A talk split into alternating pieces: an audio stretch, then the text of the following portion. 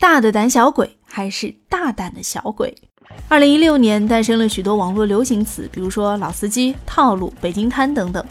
如果要选出二零一六年最励志的一句话，我想莫过于王健林先生的那一句：“先给自己定个小目标，比如一个亿。”此言一出，不说震惊武林，也的确在坊间引起了不小的骚动。很多人用这句话来自嘲，顺便搭上马云的那句：“梦想还是要有的嘛，万一实现了呢？”说者或许的确是出于真心啊，而听者呢，却很有可能将这句鼓励当成励志的心灵鸡汤，干了一碗又一碗，然后转化成尿液排出体外，结果梦想依然没能照进现实。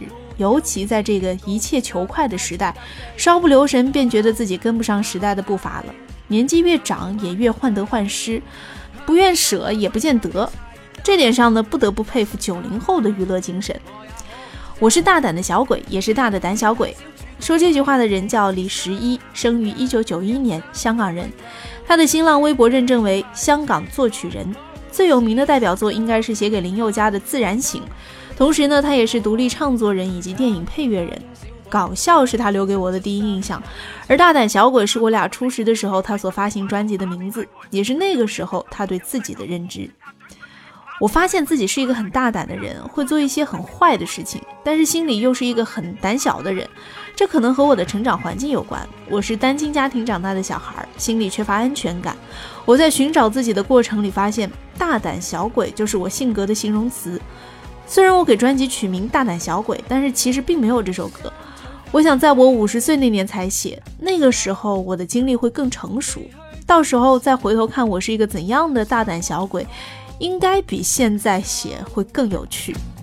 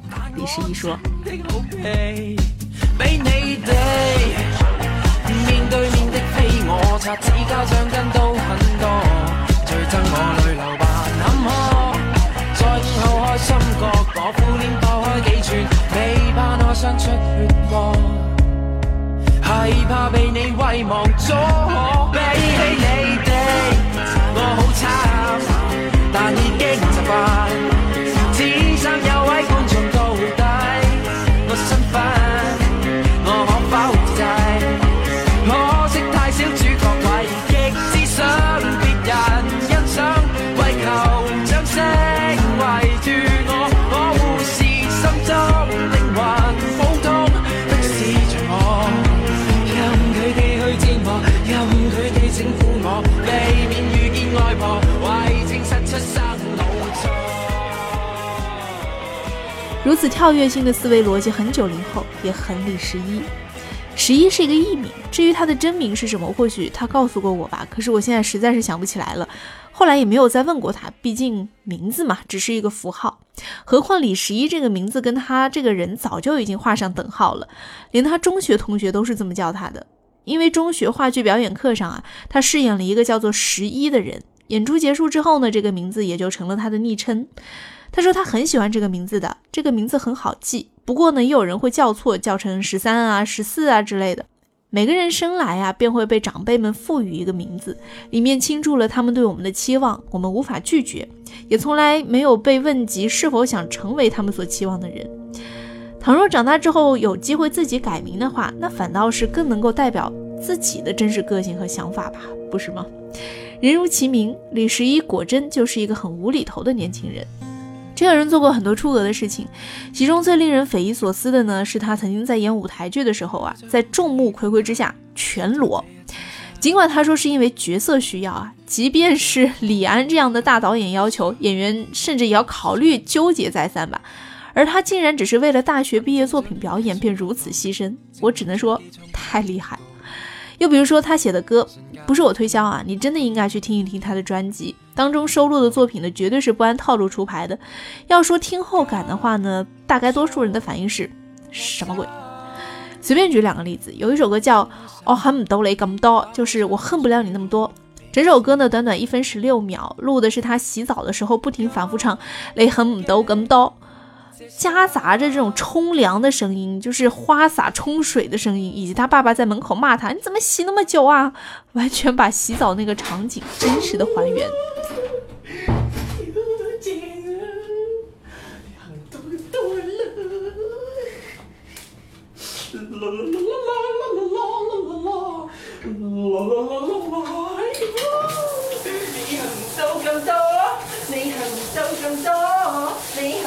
你咁多，你含得咁多，你行得咁多，我含得咁多，你行得咁多，哦哦哦哦哦，你咁多。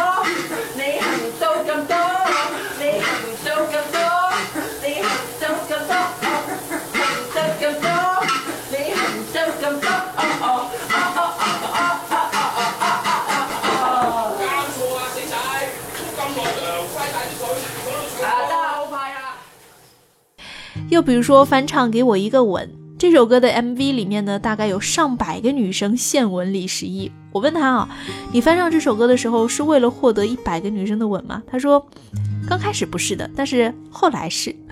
给我一个吻是我们很小的时候听过的歌，年轻的朋友呢或许会觉得这首歌有点土气，而我的版本呢是把它变成了乡村民谣的感觉，去掉了原本歌里的那一点点土气。在拍 MV 之前呢，监制提出有没有可能找到一百个女生亲吻我的脸颊？一开始我是拒绝的，后来想，哎呀，活了这么多年，难道还找不到一百个女生吗？于是呢，就给通讯录里面所有的女生发讯息，她们当然都很错愕了，但是好在最后都来了。有一些呢是隔了十年没有联络的，还有一些呢是朋友带着朋友来，我们互相之间都不认识的，但是他们却都在那一天亲吻我的脸。那天是我最幸福的一天。给我一个吻，可以不可以？吻在我的脸上，留个爱标记。给我一个吻，可以不可以？吻在我的心上，让我想念你，总是瞪着你的眼睛，你不答应。我也要向你请求，绝不灰心。纵然闭着你的嘴唇，你没回应。我也要向你恳求，绝不伤心。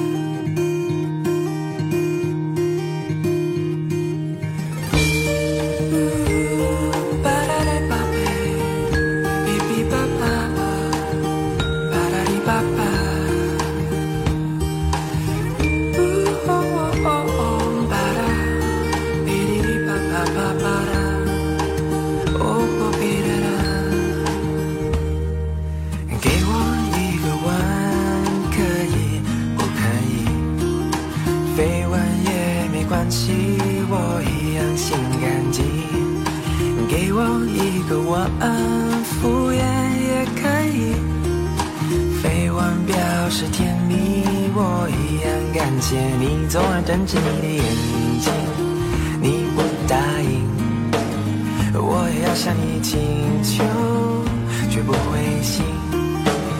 纵然闭着你的嘴唇，你没回应，我也要向你恳求，绝不伤心。我也要向你恳那一刻